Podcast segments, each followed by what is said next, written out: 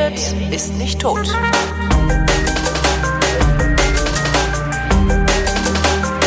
Willkommen zum Geschichtsunterricht einer Koproduktion von Vrindt und D-Radio Wissen und wie immer von D-Radio Wissen aus Köln ausgeliehen und zugeschaltet der Matthias von Hellfeld. Hallo Matthias. Ich grüße euch. Ähm, heute die Schlacht von Verdun. Äh, riesige Schlacht irgendwo in Frankreich, Erster Weltkrieg, 100 Jahre her. Es ist 100 Jahre her, ne? Ziemlich genau. Ja. 19. Dezember 1916 beendet, wurde diese Schlacht beendet. Warum habe ich das Gefühl, dass ständig über die Schlacht von Verdun geredet wird? Was macht die so besonders? Also es ist die größte, die Ja. längste und die opferreichste Schlacht des Ersten Weltkrieges und sie hat eben auch tatsächlich große strategische Bedeutung.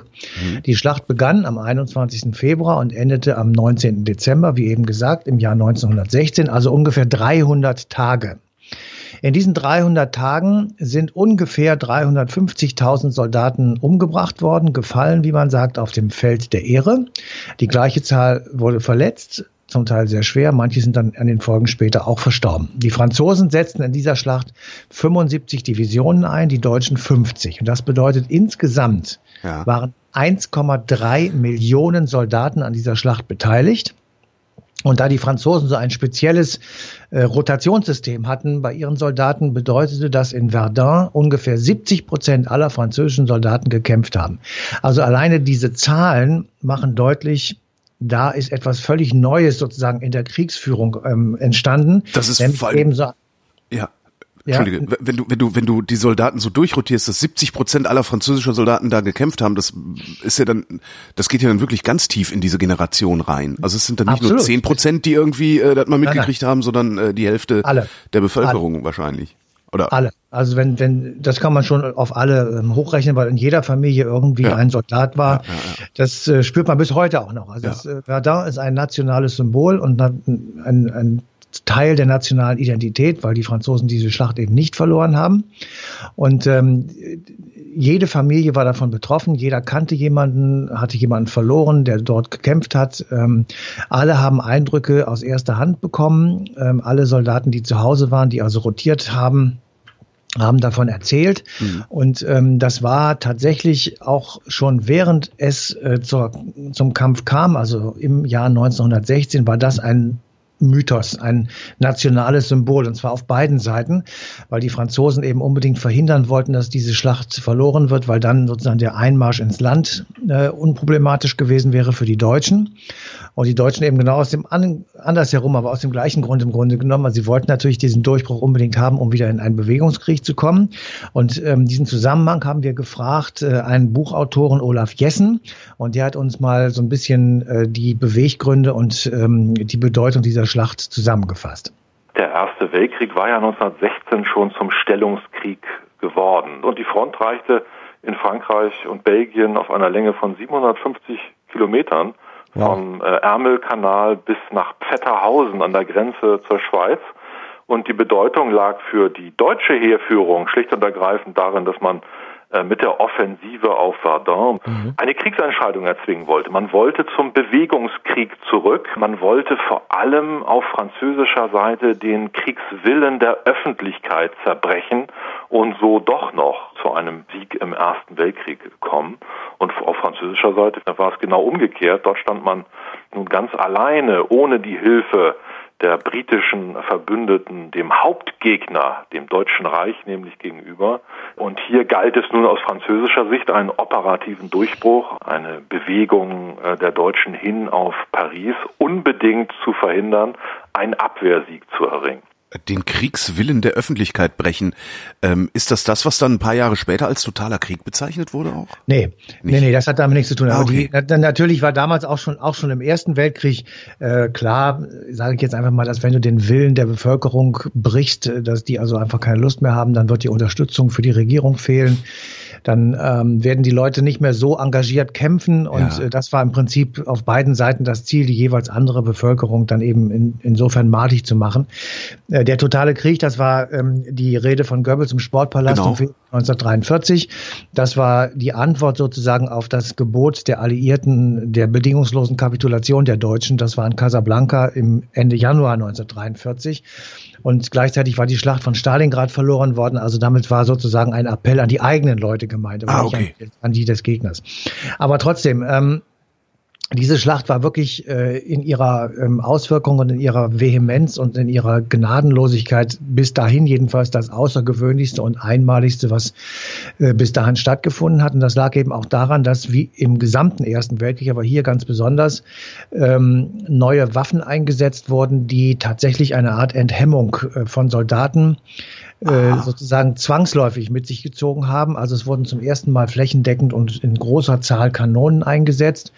Ähm, das Problem von Kanonen ist, du sitzt irgendwo und schießt in die Luft und es kommt irgendwo an und du siehst gar nicht, was du anrichtest. Ja. Das heißt, äh, diese Art von Kampf ist etwas Neues gewesen, jedenfalls in der in dem Ausmaß. Ähm, Aber waren, waren denn frühere Schlachten nicht auch blutig? Das heißt immer so, ah, Hannibal gegen die Römer, ja, ja. Äh, fürchterliches Unbedingt. Gemetzel und so. Unbedingt, aber da war eben Mann gegen Mann, Schwert gegen Schwert sozusagen. Da ja. hast du sofort gesehen, was du gemacht hast und äh, du warst tatsächlich auch selber unmittelbar immer bedroht weil ja auf beiden Seiten Schwerter gezogen wurden. Und äh, je, je weiter die Waffen voneinander entfernt sind, desto weniger bekommst du mit, was du eigentlich anrichtest. Ja.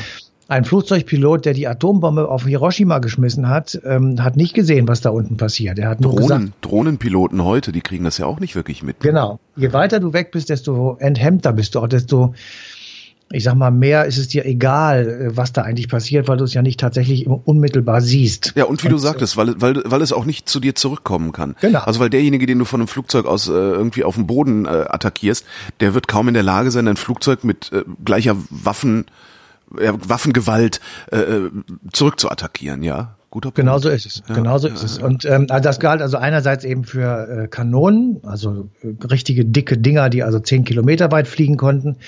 Ähm, das zweite war, es gab zum ersten Mal äh, ein Maschinengewehr. Dieses Maschinengewehr wurde auf erhöhten Positionen oder aus den Schützengräben äh, Richtung Gegner gerichtet und äh, wurde auf so Schlitten bewegt, wog 65 Kilo, also äh, relativ unhandlich noch, aber konnte eben gewaltig viele Schüsse in der Minute abfeuern und es gibt also Berichte darüber, dass diese Maschinengewehrschützen gar nicht mehr richtig gezielt haben. Ja, also die haben gar nicht mehr sich hingelegt und ein Ziel avisiert und dann irgendwie abgedrückt, ja. sondern die haben wie wild geworden, von oben nach unten einfach geschossen. Sperrfeuer, und ne? Sperrfeuer und das äh, Ding da, das ähm, Maschinengewehr geschwenkt. Und jeder, der da irgendwie in der Flugbahn war, ist im Grunde genommen hops gegangen eine besonders schlimme Aktion, ähm, da wurde das jedenfalls auch so gemacht, war die Schlacht von Langemark. Da wurden also vor allem jüngere Leute eingesetzt, Schüler, Studenten, die also bei Langemark einen, Berg ähm, hoch rannten. Oben standen britische Maschinengewehrnetzschützen äh, und die haben die haben 2000 junge Leute im Grunde genommen ja, in Minuten ähm, erledigt und getötet, weil sie eben einfach dieses neue Gewehr hatten. Und auch das war etwas, was eben tatsächlich ähm, völlig neu war und wo, wo auf einmal die Kriegsführung eine andere wurde. Es gab zudem Granaten. Mhm.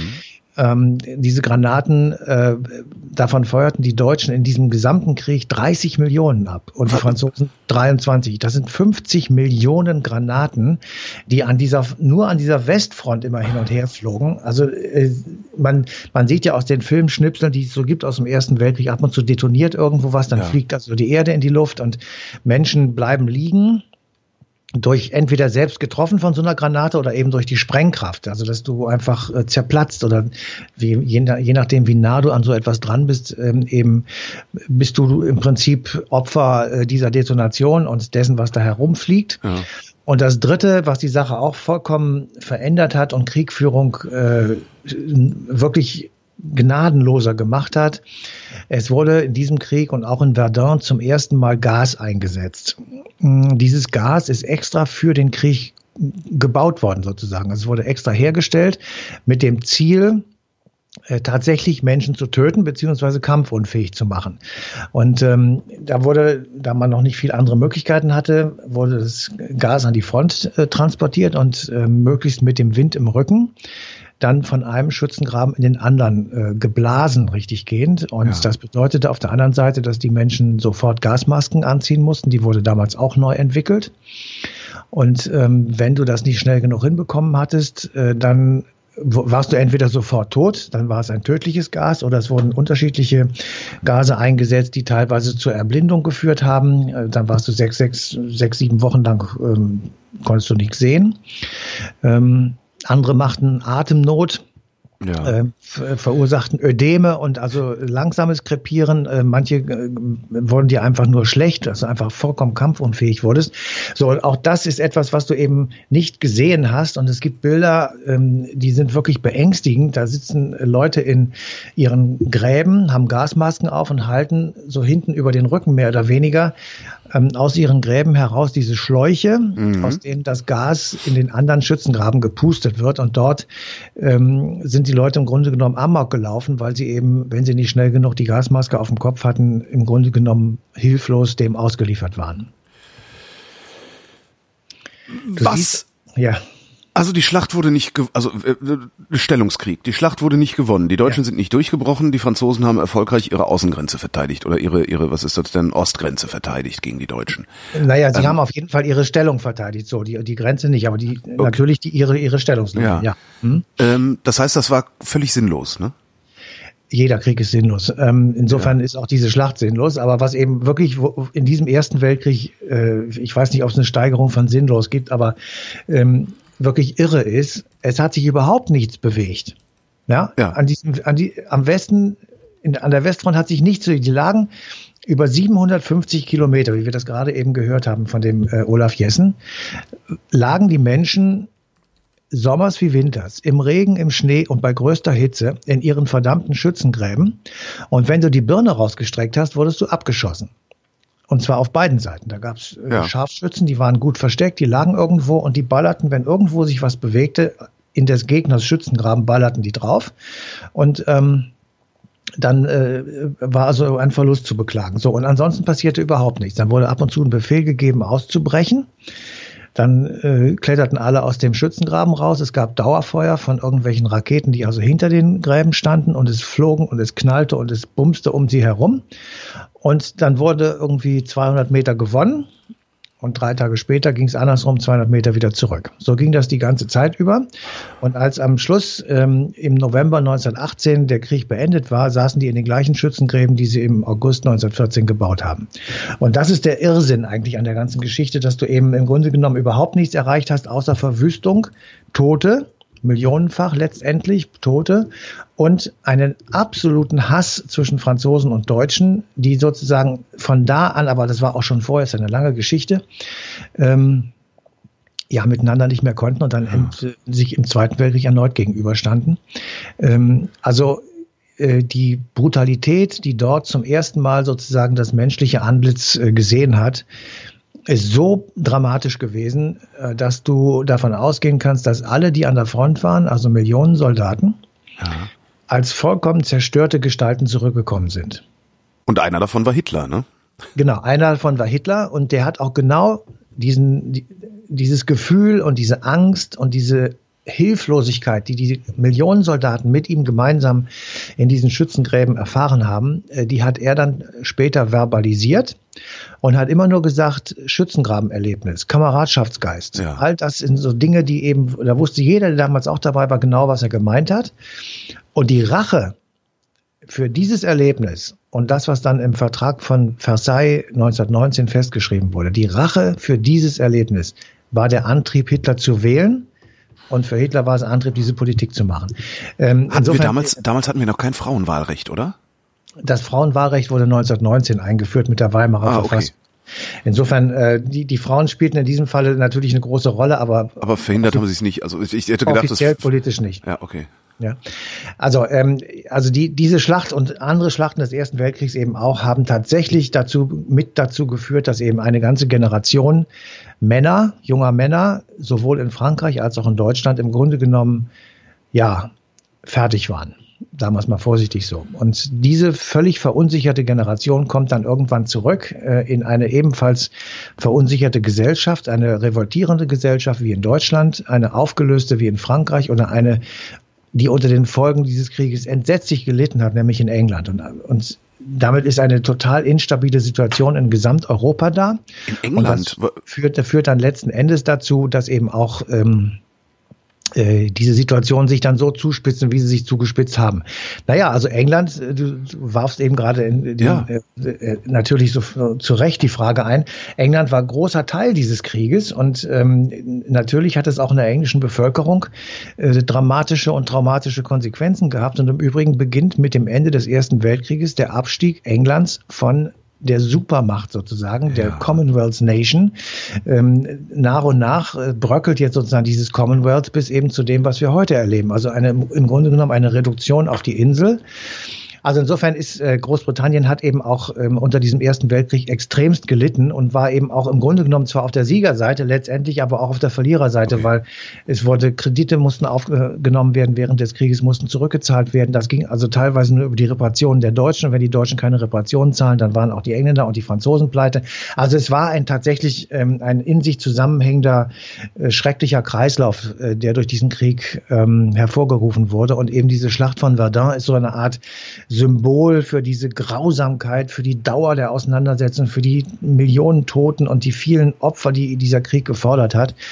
Und insofern ähm, ist das die Schlacht aller Schlachten sozusagen des Ersten Weltkriegs. Jetzt würde man ja denken, wenn so viele Menschen äh, von diesem Ding, also von, von im Grunde dieser einen Schlacht also, und auch dem gesamten Krieg traumatisiert worden sind, ähm, müssten sie ja irgendwas gelernt haben, haben sie aber nicht, sondern sind 1933 äh, wieder dem Falschen hinterhergerannt und 39 wieder in den Krieg gezogen.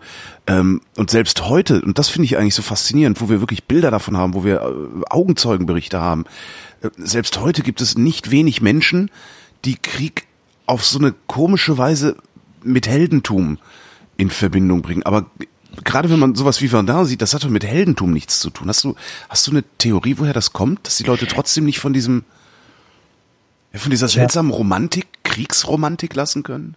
Das kann ich dir leider auch nicht erklären. Ich habe nur neulich, weil ich mich mit einem anderen Thema etwas näher beschäftigt habe, mit Entsetzen gesehen, wie so heute äh, Kriegsspiele ähm, dargestellt sind und wie die realistisch äh, mittlerweile sind, irgendwelche äh, Kriegsspielchen, die du so an deinem Computer machen kannst und wie da tatsächlich der alte Mythos wieder lebt. Also der heldenhafte Soldat, der kernige Typ, der mhm. also Granaten entschärft und Bomben räumt und ähm, sich dann also heldenhaft irgendwelchen ähm, ja, böse aussehenden Menschen entgegenstellt und dann also als Held gefeiert wird, selbst wenn er verletzt war oder selbst wenn er äh, mit dem Tode ringen muss. Also da kann ich dir wirklich nur zustimmen, dass ähm, Schlimmste, sagen wir mal einfach, war tatsächlich äh, in der Mitte Europas der Hass der beiden größten Staaten aufeinander, Frankreich und Deutschland. Und deswegen ähm, ich habe das schon öfters gesagt, sollten wir alle auf die Knie gehen und ähm, wenn wir denn gläubig sind, ein stilles Gebet loslassen, wenn nicht einfach nur so. Uh, vor den beiden Herren Adenauer, de Gaulle und dann kommen noch ein paar dazu, also Robert Schumann und so weiter und also all jenen Menschen, die nach dem Zweiten Weltkrieg und zwar sehr, sehr kurz danach damit begonnen haben, Deutschland und Frankreich miteinander zu versöhnen und tatsächlich daraus eine Art Freundschaft zu machen, die jedenfalls im Moment stabil ist und mhm. die über viele Jahre jetzt tatsächlich Gutes bewirkt hat und eben unabhängig davon, welcher Partei die jeweiligen Regierungschefs angehört haben, zu einer stabilen politischen Beziehung geführt haben, was wirklich segensreich ist.